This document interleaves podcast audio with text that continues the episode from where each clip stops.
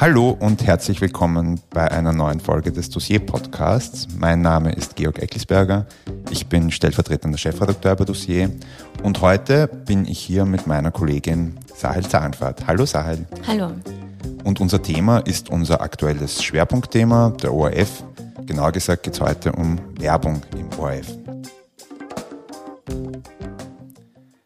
Ja, Sahel, unser neues Dossiermagazin ist da und da geht es eben, wie gesagt, um den ORF und in unserem heutigen Podcast geht es aber um das, wofür man eigentlich den Fernseher nicht aufdreht oder den Radio nicht aufdreht, eher im Gegenteil, man dreht ihn vielleicht eher ab, nämlich es geht um Werbung. Und Werbung äh, ist für den ORF nicht kein ganz leichtes Thema, es ist ein bisschen ein schwieriges Thema. Warum ist das so? Es ist für den ORF eigentlich kein so schwieriges Thema als für die Konkurrenz, denn der ORF finanziert sich aus einer Mischung aus Gießgebühren und Werbeeinnahmen. Also rund 22 Prozent der Gesamteinnahmen kommen aus Werbung. Und äh, das ruft insofern die Privatsender auf den Plan, weil sie fast ausschließlich werbefinanziert sind und eben keine Rundfunkeinnahmen bekommen.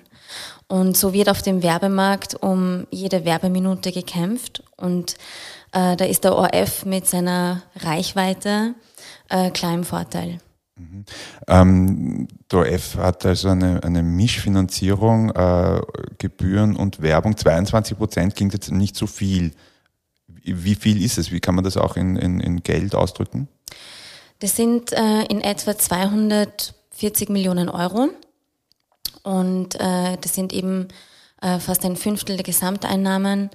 Ähm, und der ORF braucht dieses Geld ganz äh, essentiell weil er sonst sein breites Angebot nicht finanzieren kann. Und dieses breite Angebot besteht eben aus vier nationalen Fernsehsendern, drei österreichweiten und neun regionalen Radios.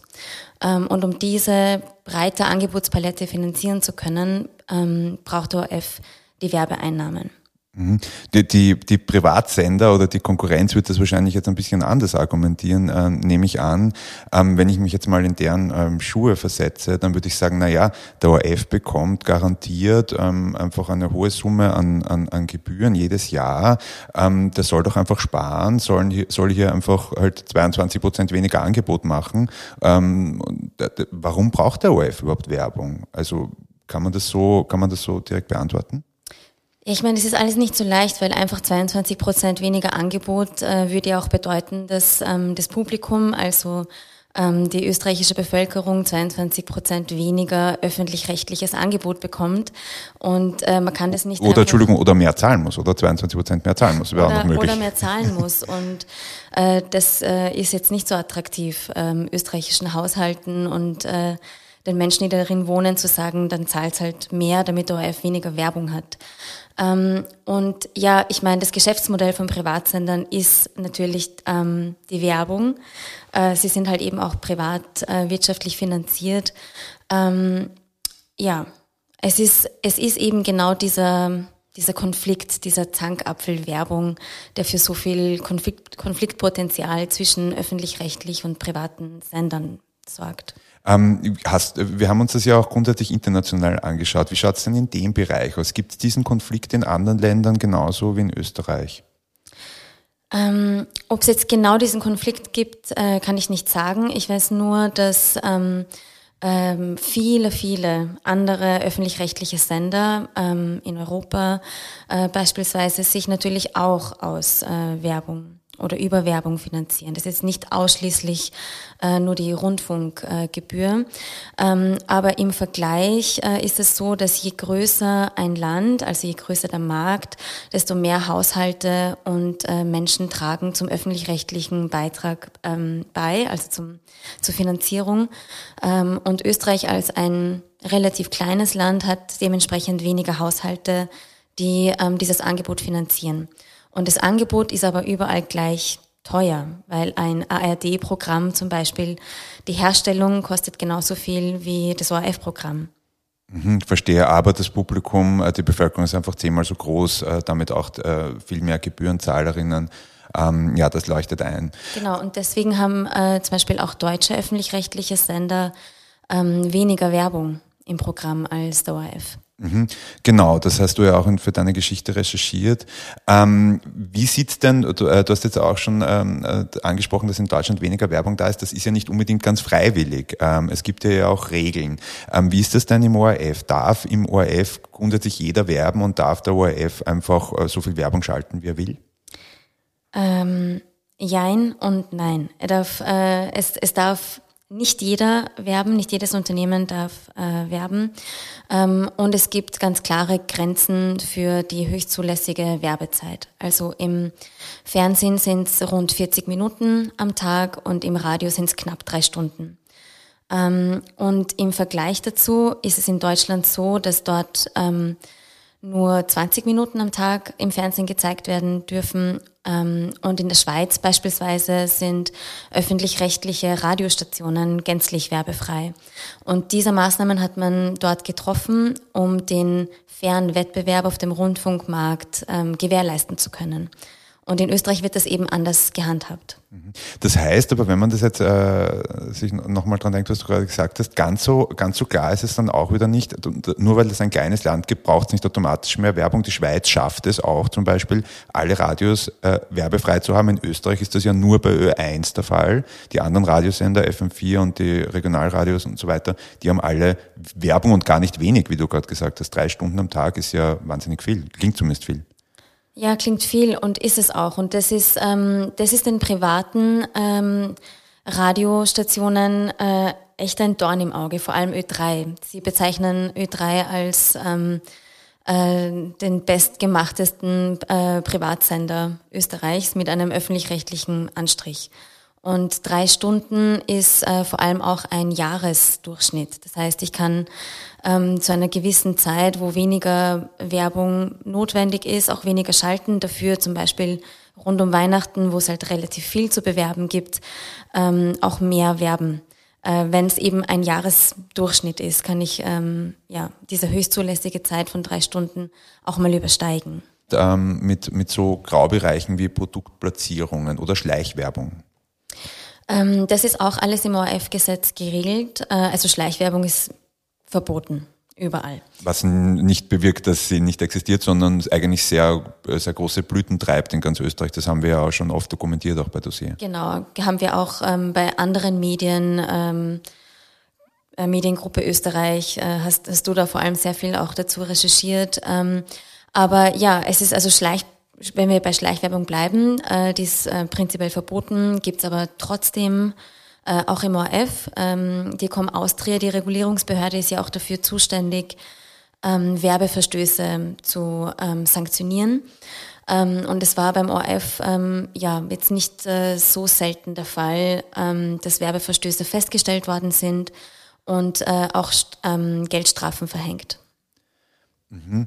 Ähm, und was passiert dann? Heißt das dann, also offenbar ist das ja dann irgendwo auch ein bisschen zahnlos, weil wenn das immer wieder vorkommt, dürften diese Geldstrafen nicht so empfindlich sein, ähm, dass das dann wirklich eine abschreckende Wirkung hat. Hast du da irgendwo Beispiele, was für eine Höhe, was musst du ORF da bezahlen? Ähm, also ich habe mir das angesehen anhand der Bescheide, die die Com Austria dann ähm, ausstellt, äh, wenn, äh, wenn sie Werbeverstöße feststellt. Ähm, und in den vergangenen zehn Jahren ähm, haben wir an die 80 Verstöße äh, festgestellt ähm, bei einer Gesamtsumme von etwa 430.000 Euro. Du hast dich ja noch mit einem ganz speziellen Bereich ähm, von Werbung auseinandergesetzt, weil es geht ja dann irgendwo irgendwann auch um die Frage, was wird eigentlich beworben? Und da gibt es im ORF eine Besonderheit, nämlich Sportwettenwerbung. Äh, was hast du da herausgefunden?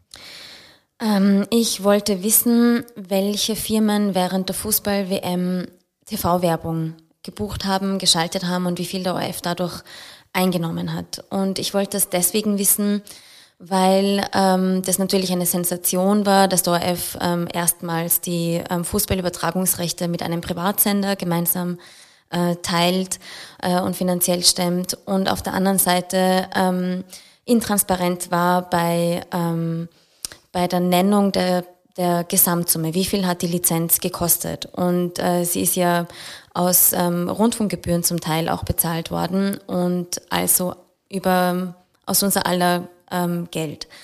Und daher wollte ich eigentlich wissen, wie viel hat er jetzt dadurch eingenommen?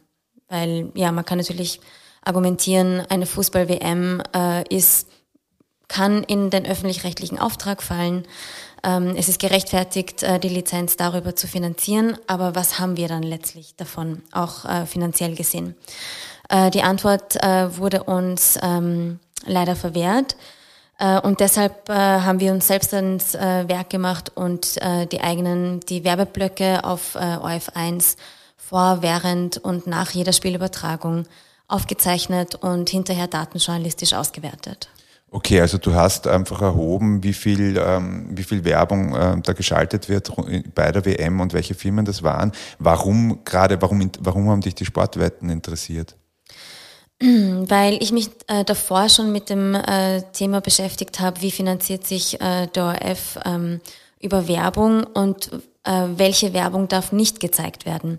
Und da gibt es zum Beispiel bei Suchtmitteln wie ähm, Tabak oder Spirituosen ganz klare Regeln. Also man darf äh, keine Werbung für süchtig machende Produkte zeigen. Ähm, und bei Sportwetten, die, ähm, von denen ein sehr hohes Suchtpotenzial ausgeht, ist das aber ganz anders. Da gibt es keinerlei Handhabe dafür, weder im ORF-Gesetz noch ähm, in anderen äh, Werberichtlinien. Äh, und deswegen wollte ich wissen, ähm, wie viel Sportwettenwerbung ähm, im Rahmen ähm, einer großen weltweiten ähm, Sportübertragung, Fußballübertragung gezeigt wird. Und kann man da ein, ein, Ergebnis nennen? Also wie viel wird da gezeigt? Also ich habe letztlich äh, 1700 Werbespots äh, ausgewertet äh, für OF1, äh, ARD, ZDF und Servus TV, um eben diesen Vergleich zu haben mit äh, deutschen öffentlich-rechtlichen Sendern und mit einem Privatsender. Und das Ergebnis war, dass ähm, Sportwettenanbieter wie Admiral, BWin oder ähm, Interwetten ähm, auf Platz eins waren. Ähm, auf OF1, äh, natürlich auch auf Servus TV, auf ZDF. Ähm, und dass sie ähm, all diesen Sendern viele, viele Millionen in die Kasse gespült haben, ähm, ohne Rücksicht auf ähm, die gesellschaftliche Auswirkung von Sportwetten. Ähm, okay, das heißt, ich höre daraus, das war sozusagen auf allen, auf allen Sendern eigentlich ähm, ein Problem. Auf allen Sendern waren die Sportwetten ähm, ähm, ähm, die, best, die besten Werber. Aber was den ORF natürlich da noch besonders macht, ist eine, ja, eine Eigenheit, nämlich der ORF ist, was wahrscheinlich viele Menschen gar nicht wissen, ja nicht nur ein öffentlich-rechtlicher Sender, sondern bietet selbst eigentlich auch Glücksspiel an. Wie ist da die Verbindung? Genau, der ORF hält äh, rund 19 Prozent an der Lotto Toto GmbH, die wiederum zu einem guten Viertel an den österreichischen Lotterien beteiligt ist. Und diese Glücksspielunternehmen, die haben eben äh, Glücksspiele, ähm, aber auch Sportwetten im Programm, im, Ange im Angebot. Ähm, und der ORF ist durch seine Beteiligung äh, indirekt selbst ein Glücksspiel- und Sportwettenanbieter und verdient äh, satt an dieser Beteiligung. Also es waren in den, wir haben uns das aus den Konzernabschlüssen angesehen und ähm, haben gesehen, dass der ORF durch diese Beteiligung ähm, in den vergangenen zehn Jahren rund 250 Millionen Euro eingenommen hat. Und nur damit wir das, äh, damit wir das richtig verstehen, das heißt, aber diese Angebote werden auch mitunter im ORF beworben oder kommen im ORF in Sendungen vor. Genau, also der ORF hat glücksspielbezogene Werbung im Programm, hat äh, Glücksspielsendungen im Programm. Vor einigen Jahren äh, waren das noch viel, viel mehr als heute und ist eben selbst an einem Glücksspielunternehmen beteiligt. Also Glücksspiel und ORF ist wie ein Dreifach-Jackpot ja, ein Dreifach-Jackpot ähm, natürlich, den man kritisch sehen kann aus einer gesellschaftlichen Sicht, wenn man eben sieht, dass Glücksspiel und auch Sportwetten ähm, durchaus Probleme verursachen, was Sucht angeht. Ähm, der ORF profitiert also von, von Sportwetten, Werbung, von Glücksspielsendungen auf der einen Seite durch die direkten Einnahmen, aber auf der anderen Seite auch durch seine Beteiligung an, an, an, an so einer Firma. Ähm, das klingt schon problematisch. Gibt es da Initiativen, daran etwas zu verändern? Was sagt der ORF eigentlich dazu? Also es, es gab in der Vergangenheit Initiativen, wenn man das so bezeichnen mag. Der Rechnungshof hat äh, zweimal ähm, die Beteiligung ähm, kritisiert und äh, empfohlen, die Anteile zu veräußern. Äh, der ORF ist dieser Empfehlung nicht nachgekommen. Ähm, jetzt kann man natürlich sagen, wer verzichtet gern äh, freiwillig auf 250 Millionen Euro. Ähm, auf der anderen Seite ist äh, der ORF aber ein öffentlich-rechtlicher Sender und hat äh, dementsprechend auch eine gewisse Verantwortung gegenüber äh, der Bevölkerung. Und man könnte quasi argumentieren oder in diese Diskussion gehen. Ähm, und ähm, der ORF könnte auch selbst ähm, als öffentlich-rechtlicher Sender mit gutem Beispiel vorangehen und ähm, sich selbst strengere Werberichtlinien ähm, verpassen. Das darf er per ORF-Gesetz auch ähm, und könnte quasi sagen, wir reduzieren glücksspielbezogene Werbung und Sportwettenwerbung auf ein Minimum. Ähm, wir haben den ORF auch gefragt, ähm, ob er das machen würde. Und die Antwort kann man wunderbar im neuen ORF-Magazin nachlesen. Okay, ähm, da halten wir die Spannung hoch? Wird der ORF etwas daran ändern? Du hast ja jetzt alles im Konjunktiv gesprochen, aber so wie das klingt, würde ich auf jeden Fall nicht drauf wetten. Sorry dafür.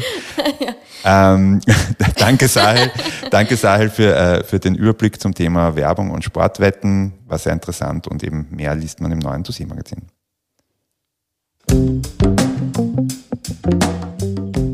So, danke für die Aufmerksamkeit. Das war's mit einer neuen Folge des Dossier-Podcasts. Wie gesagt, das aktuelle Dossiermagazin zum Schwerpunkt ORF ist bereits erhältlich. Bestellen Sie Ihre Ausgabe auf crowdfunding.dossier.at oder werden Sie am besten gleich Dossiermitglied und erhalten künftig jedes Dossiermagazin automatisch mit der Post zugestellt. Wenn Sie Fragen, Feedback oder Anregungen an uns haben, dann schreiben Sie uns die am besten an podcast.dossier.at. Bis zum nächsten Mal.